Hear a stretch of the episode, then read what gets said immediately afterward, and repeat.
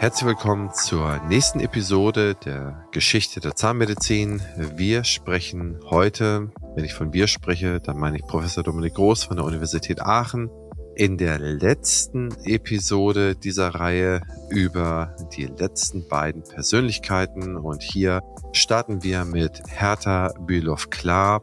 Sie ist die erste Universitätsdozentin für Kieferorthopädie in Österreich gewesen, hat ein sehr, sehr, sehr ja, blumiges Leben gehabt, eine sehr durchsetzungsstarke Frau, zweimal verheiratet, vier Kinder. Ich sag mal so, sie ist beruflich rumgekommen, sie ist eine persönliche Ausnahmeerscheinung gewesen und ich glaube, man kann hier viel mitnehmen und lernen.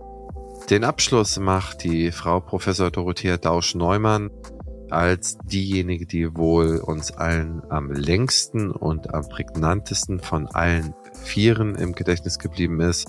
Sie ist 1921 geboren, 88 Jahre ist sie alt geworden.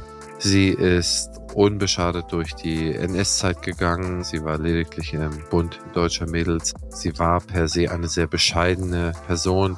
Frau Dausch-Neumann ist in der ehemaligen DDR geboren und hat dort auch habilitiert. Ich glaube, 52 ist sie rübergegangen in die BRD mit offizieller Erlaubnis nach Bonn und konnte da umhabilitieren und führte in der Kieferorthopädie ein ja, fast beispielloses Hochschulleben, hat viele Leute geprägt, hat viele, viele Schüler über die Jahre geformt, die sie immer noch, wenn man so will, auf Händen tragen, haben ihren 90. Geburtstag gefeiert, auch posthum ihren 100. Geburtstag für sie gefeiert. Und von ihrem Privatleben ist bekannt, dass sie verheiratet war und ein Kind hatte. Insgesamt scheint sie eine sehr kollegiale, liebevolle, freundliche Person gewesen zu sein, mit der man sehr, sehr gerne zusammengearbeitet hat.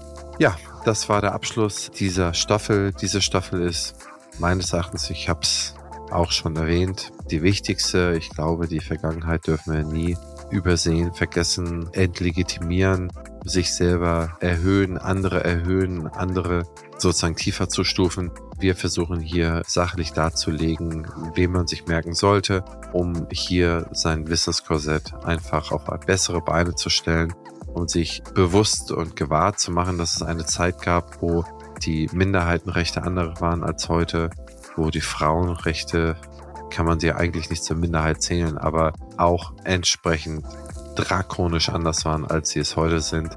Insofern, und das passt, glaube ich, in die aktuelle Zeit, Marcel Reif hat vor ein paar Tagen im Bundestag gesagt, sei ein Mensch. Ich glaube, das Menschsein ist das, was uns alle prägt und ist das, was dazu führt, dass wir lieben, dass wir lernen, dass wir gerne mit anderen umgehen, dass wir helfen, dass uns geholfen wird, dass wir nicht alleine sind und dass wir fühlen und Mitgefühl haben. Und das sollten wir nie vergessen, nie jemanden ausgrenzen, immer drüber denken, was man jemanden antut. Und das soll dieser kleine Beitrag von uns für unsere Hörerinnen mit dieser Staffel zum Ausdruck bringen. Also neben einer erfolgreichen Zahnarztpraxis, neben einem erfolgreichen dentalen Unternehmen ist der Mensch derjenige, der an erster Stelle steht, um den man sich kümmern muss, weil es einem gut tut, wo man geben muss, weil es einem gut tut, wo man auch mal nehmen muss, weil man es gerade braucht oder weil man gerade Hilfe benötigt. Und ich hoffe, dass das so ein bisschen rauskommt. Mein Name ist Christian Henrizi, bin Geschäftsführer der Opti Consulting und nun geht's auf in diese letzte Episode der Geschichte der Zahnmedizin.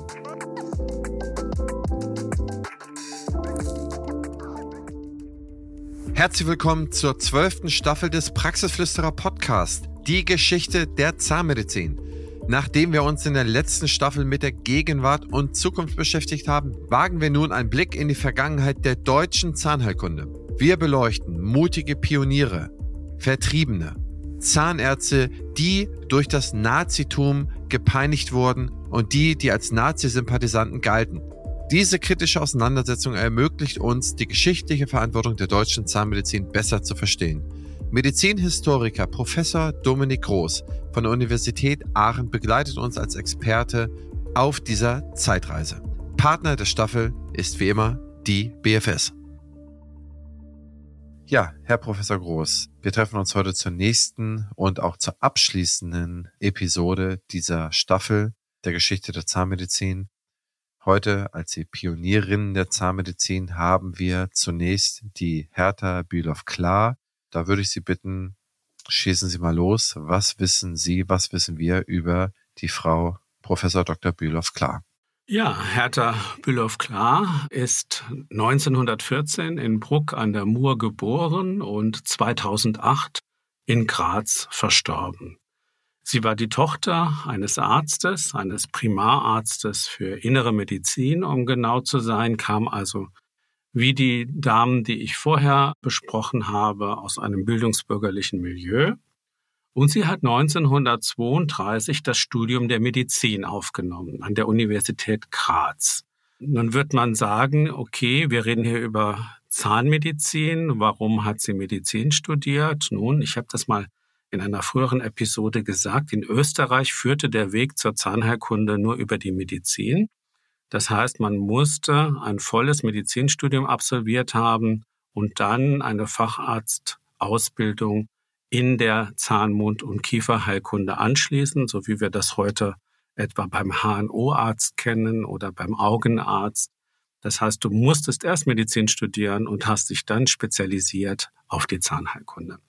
So auch Hertha Bülow-Klar. Sie hat also an der Universität Graz das Medizinstudium aufgenommen und hat 1939 dann die ärztliche Prüfung abgeschlossen und die Promotion erlangt. In Österreich hat man die Promotion als sogenanntes Berufsdoktorat automatisch bekommen mit der Prüfung, mit der Examensprüfung, ohne dafür eine Dissertation, also eine Doktorarbeit schreiben zu müssen. Ja, dann hat sie die zahnärztliche Fachausbildung angeschlossen. Allerdings war das zunächst gar nicht klar. Denn sie wollte eigentlich genau wie ihr Vater Internistin werden. Ihr Vater war das große Vorbild. Doch dann hat sie einen Mann kennengelernt, Heimo Klar, ihren späteren Ehemann, und der war Facharzt für Zahnmund- und Kieferheilkunde und hatte bereits seit 1933 eine eigene Praxis in Graz. Sie hat Klar also dann 1936 äh, geheiratet während des Medizinstudiums und hat in den nachfolgenden Jahren in kürzerer Zeit drei Kinder zur Welt gebracht. Erst eine Tochter und dann zwei Söhne. Die Tochter kam 37 bereits zur Welt. Als sie dann 1939 das Studium abschloss, war ihr relativ klar, Internistin kann ich eigentlich nicht werden. Diese vielen Nachtdienste, die da verlangt werden, die kriege ich nicht hin. Ne? Sie hat, wie gesagt, bis Anfang der 40er Jahre drei Kinder gehabt. Und sie hat dann an dem Beispiel ihres Ehemanns gesehen, Facharzt für Zahnmund- und Kieferheilkunde, und eine Praxis führen, das würde gehen. Also hat sie sich entschieden, nach der ärztlichen Prüfung eine Weiterbildung zum Facharzt für Zahnmund- und Kieferheilkunde anzuschließen. Genau das hat sie in Graz gemacht und hat dann, wie gesagt, mehrere Kinder bekommen, deshalb Babypausen gemacht. Und letztlich hat sie dann 1949 die Facharztausbildung abgelegt. Da war sie schon 35. Sie ist dann Demonstratorin an der Universitätszahnklinik in Graz geworden und sie hat sich dann mehr und mehr auf die Kieferorthopädie oder wie man damals sagte, Orthodontie kapriziert. Sie hat sehr eng zusammengearbeitet mit dem damaligen Chef der Zahnklinik in Graz. Das war Richard Trauner, ein sehr berühmter Kieferchirurg, heute würde man sagen MKG-Chirurg. Und äh, Richard Trauner hat sich sehr verdient gemacht um die Dysknatie und um die Spaltchirurgie. Also Dysknatie, da geht es darum, wie Ober- und Unterkiefer zueinander stehen, ob die Kiefer in einem physiologischen Verhältnis zueinander sind oder ob der Unterkiefer vor- oder zurückverlagert ist, ob man bestimmte Umstellungsoperationen vornehmen muss oder nicht. Und diese Umstellungsoperationen, die hat äh, Richard Trauner zu einem seiner Schwerpunkte gemacht und er hat dafür gute Kieferorthopäden gebraucht. Also diese Umstellungsoperationen bedürfen einer engen Zusammenarbeit von Kieferchirurgie und Kieferorthopädie. Und da hat Bülow klar mitgemacht und sie hat damit sich einen Namen gemacht und sie ist sehr nahe an diesen Grazer Ordinarius Richard Trauner herangekommen und der hat sie dann auch entsprechend gefördert. So, sie hat also festgestellt, dass mit der Uni, das ist eigentlich ganz attraktiv, das finde ich gut, Wissenschaft kann ich mir vorstellen, sie hat publiziert, sie hat aber nebenbei auch noch eine Praxis eröffnet, was in Österreich nicht selten ist. Also sie hat beides gemacht. Sie hat auf der einen Seite eine Praxis geführt, 1952 hat sie eine sogenannte Privatordination in Graz begonnen hat aber ihre universitäre Stellung beibehalten, ist dann zu einer frühen Vertreterin des sogenannten Multiband-Systems geworden, eine damals moderne Form der kieferorthopädischen Behandlung und war da bald eine Vorreiterin im europäischen Raum. Sie hat dann die kieferorthopädische Abteilung etabliert in Graz und hat die groß gemacht, also hat sie ausgebaut und wurde dann 1972 anerkannt als KFO Weiterbildungsstätte mit ihrer Abteilung. Also sie konnte ihre Abteilung wesentlich ausbauen und zu einer wesentlichen Anerkennung verhelfen. Sie war bis 1973 Leiterin der kieferorthopädischen Abteilung der Universitätszanklinik Graz und danach noch für viele Jahre tätig in der eigenen Praxis. Das heißt, sie ist sehr lange berufstätig gewesen, bis zum 83. Lebensjahr. Sie hat sich erst 1996 aus der aktiven Behandlung zurückgezogen. Sie hatte aber zu diesem Punkt zwei Söhne in der Praxis, die ebenfalls Kieferorthopäden geworden waren und die Praxis weiterführten. Später ging dann einer der beiden Söhne in Rente und der zweite führte die Praxis dann noch weiter. Was ich bis jetzt nicht angesprochen habe, ist die Rolle von Bülow Klar im Dritten Reich.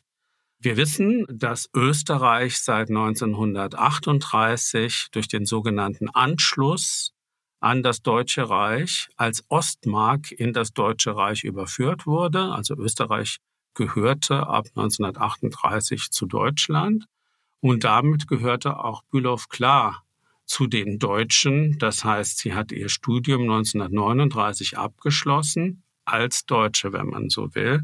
Also als sie 39 die ärztliche Prüfung in Graz abgelegt hatte, gehörte Graz zu Deutschland.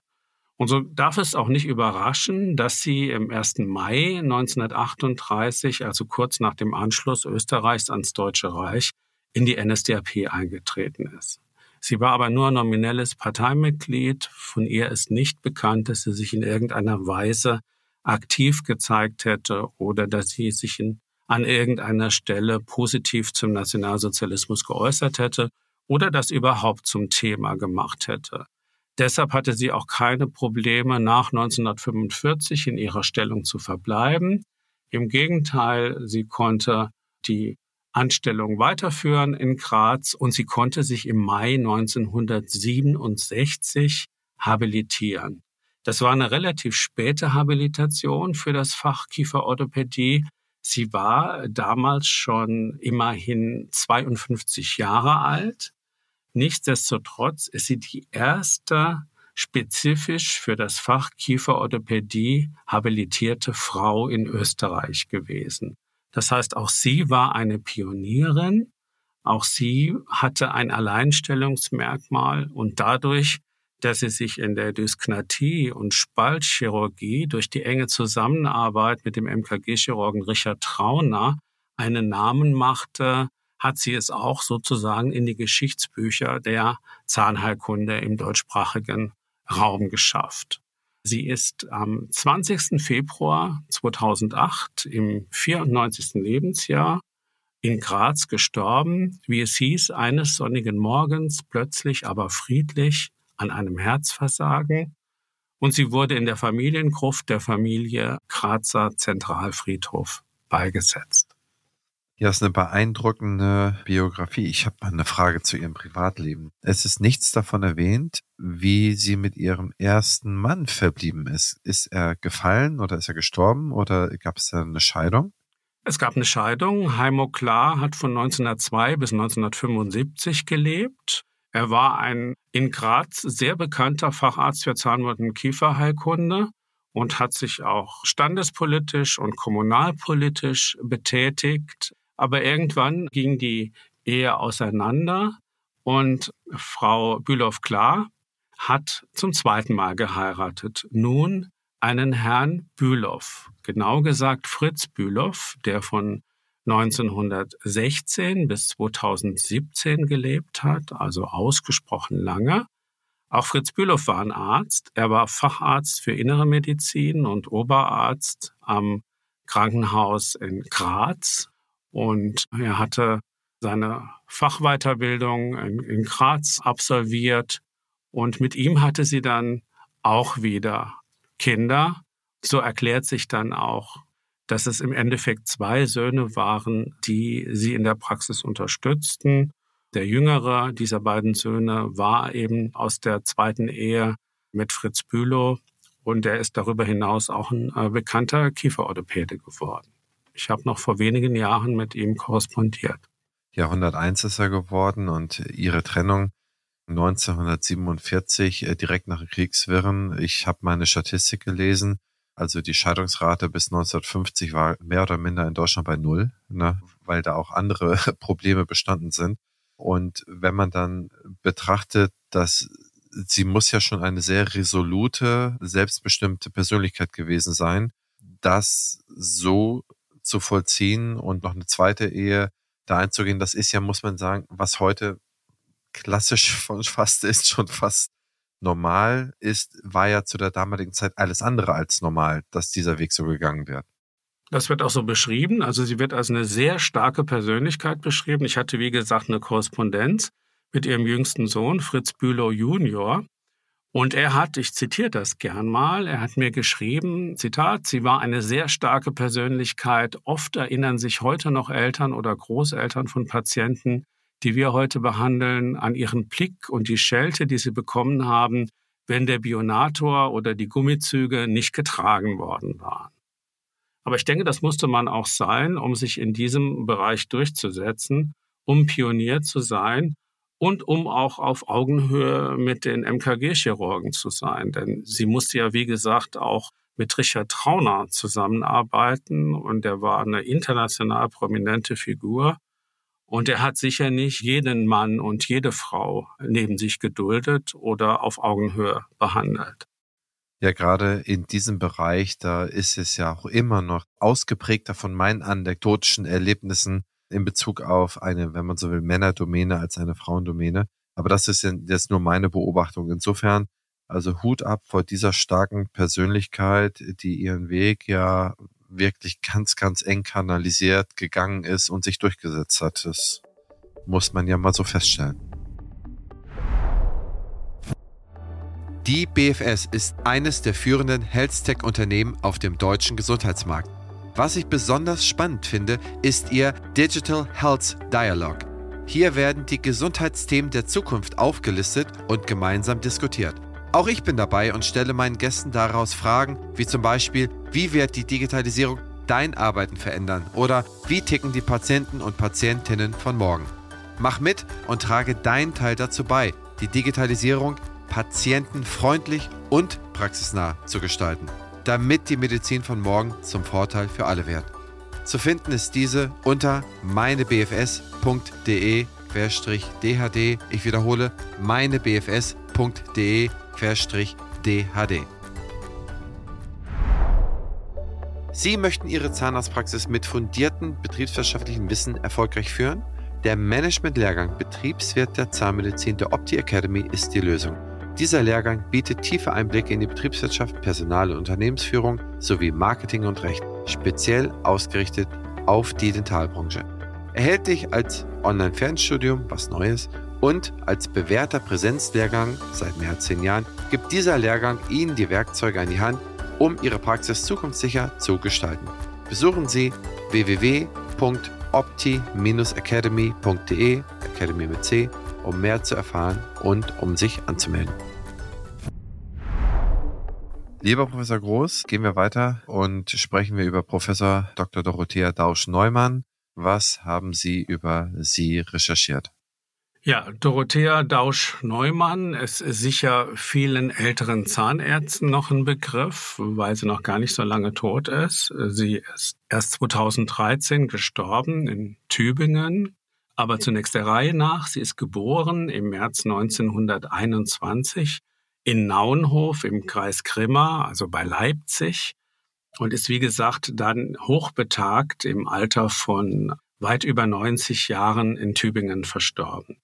Ihr Vater war Großhändler für Polster- und Sattlerwaren, also nicht unbedingt ein bildungsbürgerlicher Stand, aber durchaus finanziell gut gestellt. Wir werden aber nachher äh, erfahren, dass die Eltern durchaus nicht begeistert gewesen waren, dass Dausch Neumann eine wissenschaftliche Karriere anstrebte. Aber der Reihe nach. Sie durfte auf jeden Fall Abitur machen, hat das in Grimma im März 1930 erfolgreich gemacht und hat dann einen einjährigen Arbeitsdienst angeschlossen auf dem Bauernhof ihrer Tante um dann 1940 Zahnheilkunde zu studieren an der Universität Leipzig. Sie hat dann nach einem kriegsbedingt verkürzten Studium, wo nur Trimester statt Semestern abgehalten wurden, bereits 1943 die zahnärztliche Prüfung und die Approbation erlangen können. Sie war damals erst 22 Jahre alt, also wirklich blutjung als Zahnärztin. Und sie hat noch im gleichen Jahr, also ebenfalls mit 22, die Promotion zum Dr. Med Dent angeschlossen über bakteriologische und klinische Untersuchungen über die Verwendbarkeit der Chlortablette nach Weigeler bei Pulpergangrän oder Ostitis periapicalis. Also sehr spezielles Thema für eine Promotionsarbeit. Da werden wir aber später nochmal drauf kommen. Sie ist dann in Leipzig Assistentin gewesen und hat dann 1944 sich entschieden, sich gezielt in der Kieferorthopädie weiterzubilden, hat dann auch Hospitationen bei berühmten kieferorthopädischen Hochschullehrern der damaligen Zeit durchgeführt, zum Beispiel bei Professor Leopold Petrick in Wien, ist dann aber wieder zurückgekehrt nach Leipzig, denn sie hatte selber einen Lehrer, der in der Kieferorthopädie sehr etabliert und sehr anerkannt war, nämlich Erwin Reichenbach ist 1947 in Halle berufen worden und deshalb ist sie 1947 als Oberärztin nach Halle gegangen, bei genau diesem Erwin Reichenbach. Erwin Reichenbach hat sie sehr gefördert, sie hat sich wissenschaftlich betätigt, hat da beim Aufbau und Ausbau einer kieferorthopädischen Abteilung tatkräftig mitgeholfen und dann ging es irgendwann um die Frage Habilitation, ja oder nein. Sie war sehr unsicher. In ihren Memoiren kam sie auf dieses Thema zu sprechen. Und sie sagte, ursprünglich hatte sie gar nicht an eine wissenschaftliche Laufbahn gedacht. Das hätte gar nicht zu ihrer gesellschaftlichen Rolle als sogenannte höhere Tochter gepasst. Sie hat eher daran gedacht, medizinisch-technische Assistentin zu werden. Und sie hat darauf hingewiesen, dass eine Habilitation auch in den 1950er Jahren für Frauen absolut keine Selbstverständlichkeit waren. Und dazu sagte sie dann in ihren Memoiren, ich lese das mal vor, da Reichenbach von mir forderte, auf wissenschaftlichen Kongressen Vorträge zu halten, die später in kieferorthopädischen oder zahnärztlichen Fachzeitschriften veröffentlicht wurden, hatte ich 1951 schon mehrere Veröffentlichungen beisammen und dann empfahl er mir die Habilitation. Und dann kommt was Interessantes. Meine Eltern waren absolut dagegen. Aber eines Tages sagte Reichenbach, Freilein Neumann, er hat immer Freilein zu ihr gesagt, am 1. September habe ich Ihre Habilitationsschrift. Ich sagte nur, jawohl, Herr Professor. Und damit war es sozusagen geschwätzt. Also sie hat die Habil dann eingereicht, wie es ihr Chef gewünscht hat. Und das war der Startschuss zu einer beeindruckenden wissenschaftlichen Karriere. Der Verlauf war durchaus besonders. Ich habe ja gesagt, sie hat in der DDR die Habilitation eingereicht, in Halle an der Saale. Und Erwin Reichenbach war eben dort auch Professor, aber Reichenbach hat auch Kontakt mit westdeutschen Professoren unterhalten, unter anderem mit den in Westdeutschland sehr prominenten Kieferorthopäden Gustav Korkhaus, der in Bonn einen Lehrstuhl hatte. Und Reichenbach hat mit Korkhaus ausgemacht, dass Korkhaus Dausch Neumann bei sich aufnimmt, um ihr sein Wissen in Kieferorthopädie beizubringen. Das spricht durchaus für die Größe von Reichenbach. Reichenbach war selber, wie gesagt, ein anerkannter Kieferorthopäde, der sehr viel herausnehmbar gearbeitet hat. Ja, Reichenbach war sich aber klar, Korkhaus hat noch mal andere Methoden und es macht absolut Sinn, wenn ich Dorothea Dausch-Neumann fördern will, dass ich ihr auch so dieses andere Spektrum eröffne. Also ging es um die Frage, wie kriegen wir das hin, dass Dausch-Neumann von der DDR in die Bundesrepublik wechselt, ohne ihrer Familie damit Scherereien zu machen und ohne, dass das nach Republikflucht aussieht. Deshalb ist das auf einem legalen äh, Weg passiert. Ne? Also man hat ganz einfach einen Antrag gestellt auf Fortbildung bei Kieferorthopädie, im Fach Kieferorthopädie. Dieser Antrag ist letztlich genehmigt worden in der DDR und so konnte sie ganz legal, ohne dass das als Republikflucht gesehen wurde, in die Bundesrepublik einreisen und in Bonn weiterarbeiten. Das war zunächst nur für eine gewisse Weile gedacht. Daraus ist dann ein lebenslanges Engagement im Westen geworden. Aber es war durchaus so eingerahmt, dass ihre Eltern, die ja in der DDR zurückblieben, keine Nachteile dadurch hatten. Also dass es eine offizielle Genehmigung gab und die Eltern nicht in irgendeiner Weise stigmatisiert oder diskriminiert worden sind durch ihren Weggang. So, Dorsch Neumann war also nun im, im Westen. Sie war bei Gustav Korkhaus, der sie ähnlich gefördert hat wie Reichenbach und auch ähnlich angetan war von ihrem Leistungsvermögen und ihrer Leistungsbereitschaft. Sie ist in Bonn dann Fachzahnärztin für Kieferorthopädie geworden und sie ist 1955 umhabilitiert worden von Halle nach Bonn. Also sie hatte sich 53 in Halle habilitiert mit dem Thema Untersuchungen über die Gebissentwicklung. Und das ist dann zwei Jahre später in Bonn anerkannt worden durch eine sogenannte Umhabilitation.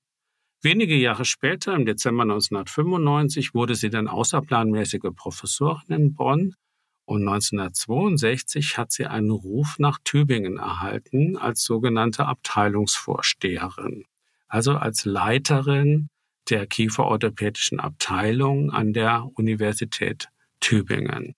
Sie wurde eingebunden in die Neuplanung der Tübinger Zahnklinik, die für ihre Zeit ausgesprochen fortschrittlich und modern und groß war und hat dort eben den Schwerpunkt Kieferorthopädie etabliert.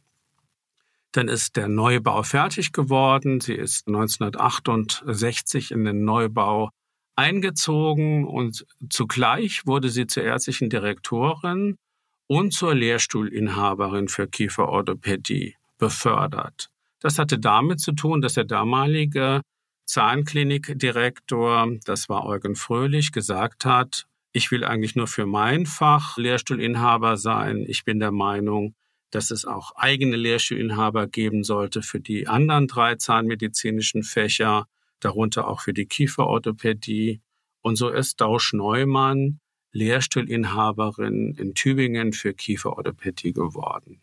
Und das war ganz besonders, denn sie war die erste Frau, die in Deutschland zur ordentlichen Professorin, also zur Lehrstuhlinhaberin avancierte. Und sie war zugleich der erste Lehrstuhlinhaber für Kieferorthopädie in der gesamten Bundesrepublik. Also auch wenn man die Männer dazu rechnet sie der Erste. Nun habe ich eben gesagt, Gustav Korkhaus war ein Lehrstuhlinhaber in Bonn, aber er war zwar spezialisiert auf die Kieferorthopädie, doch der Lehrstuhl hieß nicht Lehrstuhl für Kieferorthopädie, sondern das war ein Lehrstuhl für Zahnmund- und Kieferheilkunde, also ein sehr allgemein gehaltener Lehrstuhl. Und der erste Lehrstuhl für Kieferorthopädie in der Bundesrepublik ging tatsächlich an eine Frau, ging tatsächlich an Dorothea Dausch-Neumann. Deshalb hat sich auch Dausch Neumann zweifellos in die Geschichte der Zahnheilkunde in Deutschland eingeschrieben. Ja, was ich an der Stelle immer sage, ist, wie hat sich die Person im Nationalsozialismus verhalten? Wir finden bei Dausch Neumann keinerlei Hinweise auf Mitgliedschaften in NS-Organisationen mit der Ausnahme einer BDM-Zugehörigkeit als Jugendliche. BDM war Bund deutscher Mädchen, also was eher harmloses, nicht gewichtiges, aber sie macht es zum Thema, in einer ganz netten Anekdote. Sie schreibt nämlich in ihren Memoiren, dass ihre beiden Eltern von der NSDAP nichts wissen wollten. Und dann schreibt sie, ich zitiere das, ich hatte große Schwierigkeiten, als ich in den BDM, den Bund deutscher Mädchen, eintreten wollte. Mein Vater tat dies ab mit der Bemerkung, du bist jung und Jugend ist dumm. Doch sie habe sich durchgesetzt. Sie schreibt dann, ich wurde schnell BDM-Führerin, bereitete sogar Heimarbeitabende vor und es machte mir Spaß, mit jungen Mädchen zu singen, ihnen kleine Vorträge zu halten und die Veranstaltungen zu organisieren. Das war aber natürlich überhaupt nicht politisch und hatte auch nichts mit NSDAP zu tun. Dementsprechend hatte sie keine Schwierigkeiten nach 1945, als es um die Frage der Entnazifizierung ging. Und sie blieb auch in der DDR unpolitisch. Also sie vermied in der DDR politisches Engagement. Sie schrieb zu dieser Zeit, in politischer Hinsicht lebten wir sehr zurückgezogen. Niemand wollte etwas von einer Partei wissen, nachdem viele mit der früheren Hitlerpartei, der ich nicht angehört habe, so schlimme Erfahrungen gemacht hatten.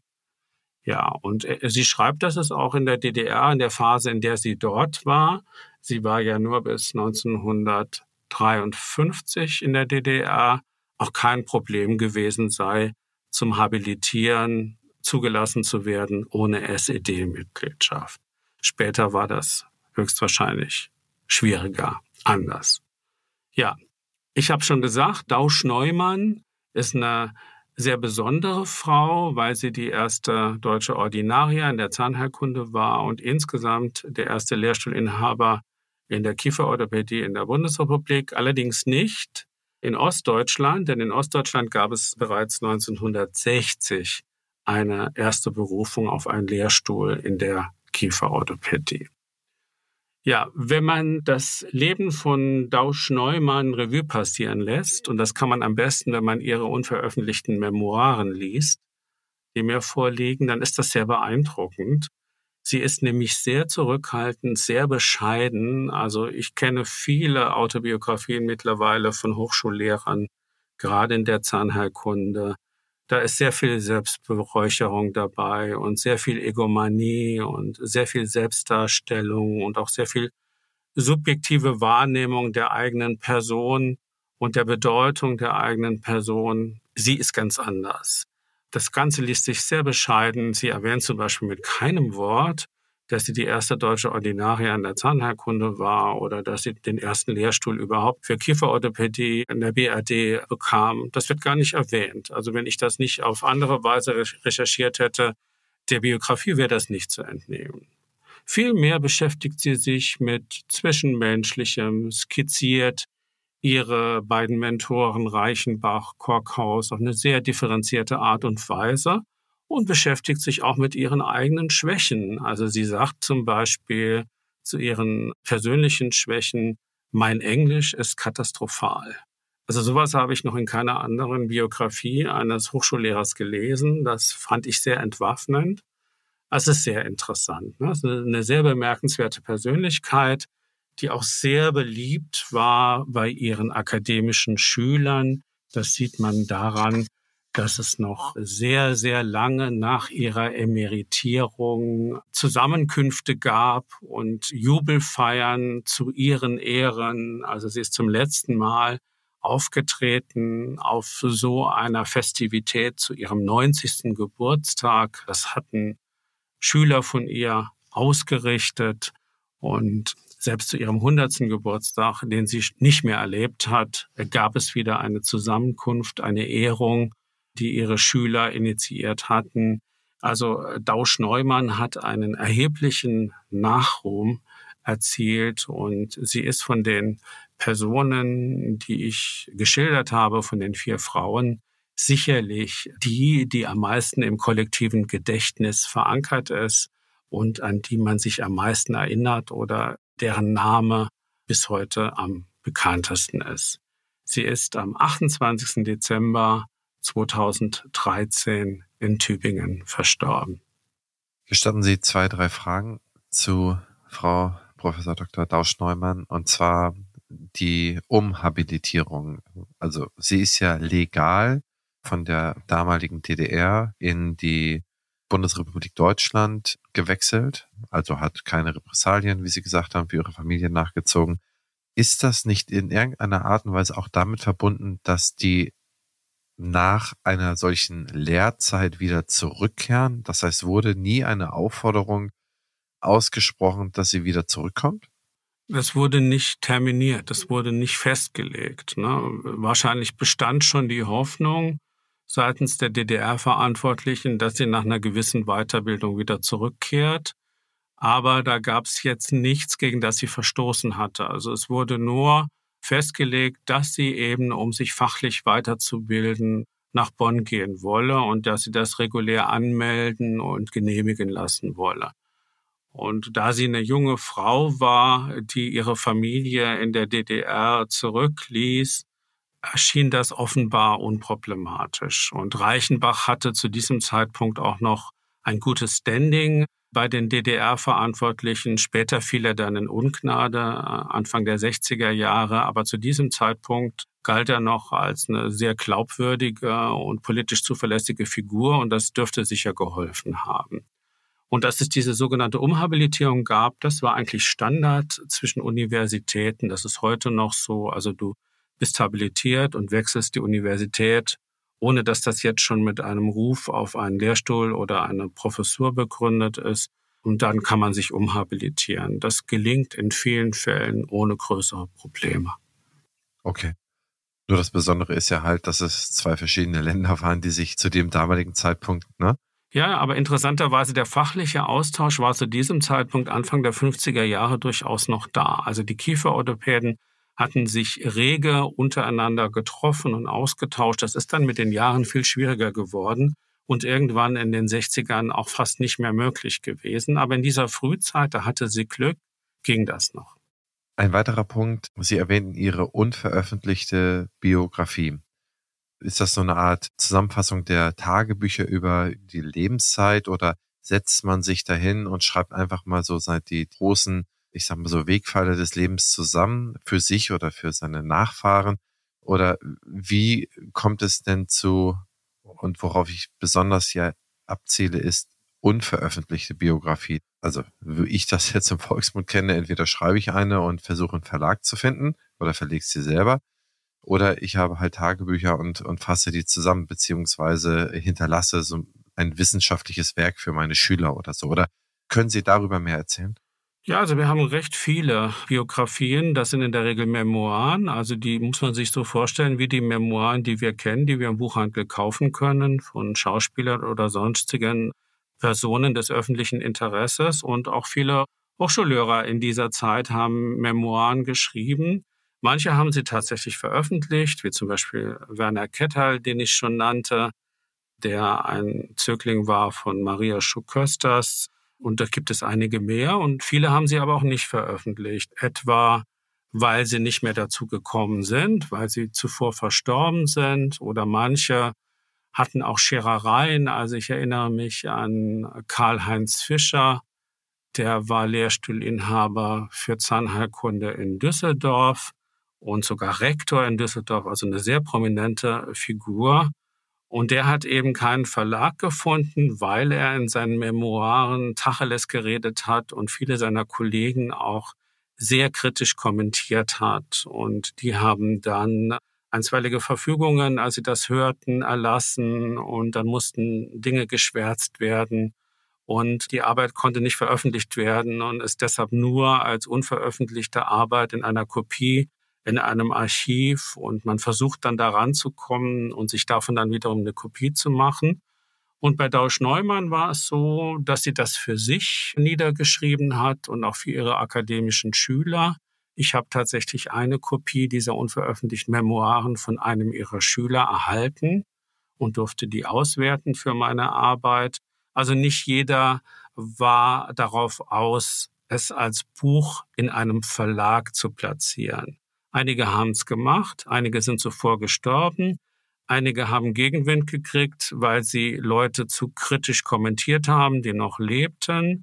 Und einige, wie Frau Dausch-Neumann, hatten gar nicht den Ehrgeiz, dass es so viele Leser erreicht. Und manche schreiben auch Memoiren nur, um für sich selber ihr Leben nochmal Revue passieren zu lassen und um sich bestimmte Dinge in Erinnerung zu rufen oder um so das Leben abzurunden oder abzuschließen. Und dann ist sozusagen das Memoire schreiben die eigentliche Therapie und wenn man es dann geschrieben hat, ist es erledigt und dieser letzte Schritt, das dann in einen Verlag zu geben, der ist dann gar nicht mehr wichtig. Über das Privatleben von Frau Deutsch-Neumann haben Sie nicht berichtet. Gestatten Sie eine Frage. Ist überhaupt sehr viel über das Privatleben von ihr bekannt? Ja, sie war verheiratet und wir wissen auch, dass sie eine Tochter hat. Ihre Tochter hat, wenn ich das richtig erinnere, Psychiatrie studiert oder zumindest ein Fach, was in diesem Themenfeld angesiedelt ist. Darüber hinaus schreibt sie aber wenig über ihr Privatleben. Also das heißt, man weiß ja von den anderen Pionieren, wissen wir vergleichsweise eine ganze Menge, Ehen, Kinder. Sie war da scheinbar sehr schüchtern, ihr Privatleben zu dokumentieren. Nein, nein, also sie erwähnt ihren Mann schon, aber ihr Mann war fachfremd. Ich will jetzt gar nicht lügen. Ich meine, er wäre aus dem Bereich Volkswirtschaften oder Rechtswissenschaften äh, gekommen.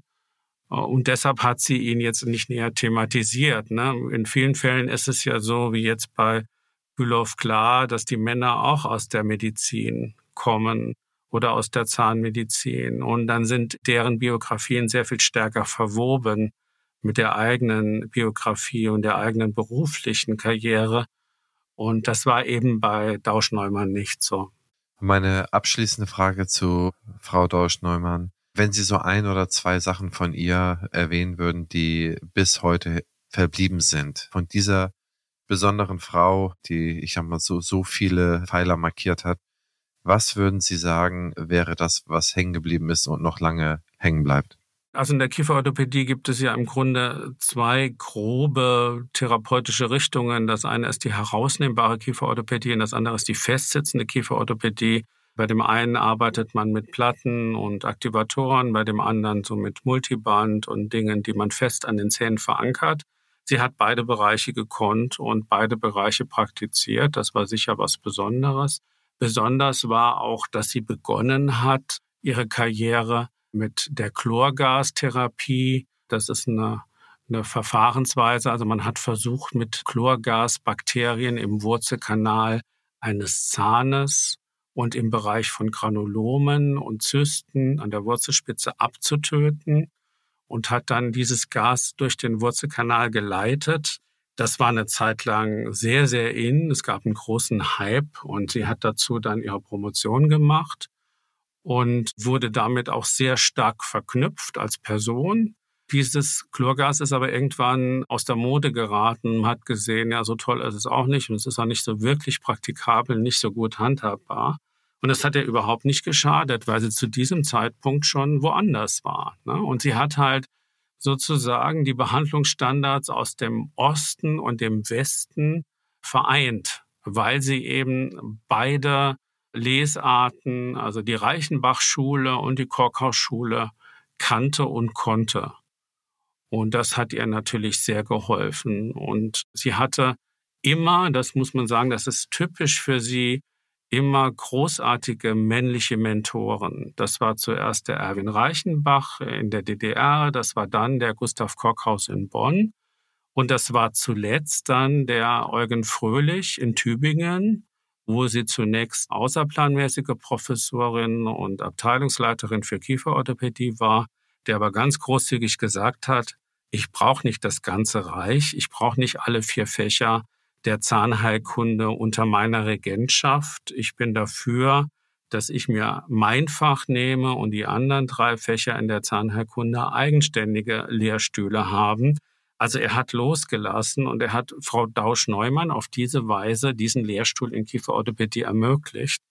Also man kann sagen, sie hat durchweg gute Erfahrungen mit Männern gemacht an den weichen Stellungen ihrer Karriere. Und das schreibt sie auch mit großer Dankbarkeit. Das ist, glaube ich, auch was bleibt oder was typisch ist für ihre Vita.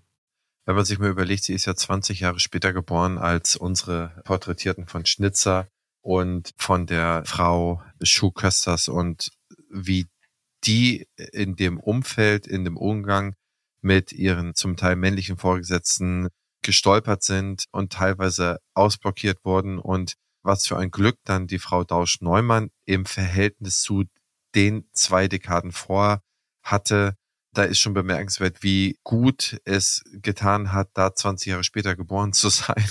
Das heißt, man kommt ja mit Zufall zur Erde und die kam mit Zufall leider, leider ein paar Jahrzehnte zu früh auf die Erde und die Frau Deutsch-Neumann war scheinbar in einem Fenster, wo das möglich war, gefördert zu werden. Da bin ich gar nicht sicher, ob das ein günstiges Fenster war oder ob sie nicht nur einfach Fortune hatte, Glück hatte mit den Männern, die sie fördern konnten oder halt eben auch nicht. Also ich glaube, das hängt mit Einzelpersonen zusammen. Und man darf nicht vergessen, auch in der Zeit von Dausch Neumann war die Habilitation was sehr Besonderes. Sie war überhaupt erst die dritte Frau, die in Deutschland in der Zahnheilkunde habilitieren konnte. Obwohl sie 20 Jahre Nachschub Kösters und Elsbeth von Schnitzer war. Es gab keine Frau dazwischen. Ne? Das muss man auch wissen. Also es war auch eben in den 50er Jahren noch eine Rarität, als Frau zu habilitieren und es gab durchaus gläserne Decken. Insofern, die Episode neigt sich dem Ende. Mir bleibt Ihnen zu danken, Professor Groß, für Ihre sehr großzügige Zeit, die Sie uns und unseren Hörerinnen gewidmet haben, um diese tollen Porträts zu machen, einmal quer durch die Geschichte der Zahnmedizin. Herzlichen, herzlichen Dank für das Unvergessene, was Sie hier uns erzählt haben und für die Mühe, sich durch diese Dinge, durch diese Archive durchzuwühlen um es auch für ewig unvergessen zu lassen. Vielen, vielen Dank. Ja, sehr gerne auch von meiner Seite. Sehr gerne geschehen. Diese Staffel entsteht in Zusammenarbeit mit Professor Dr. Dr. Dr. Dominik Groß von der Universität Aachen.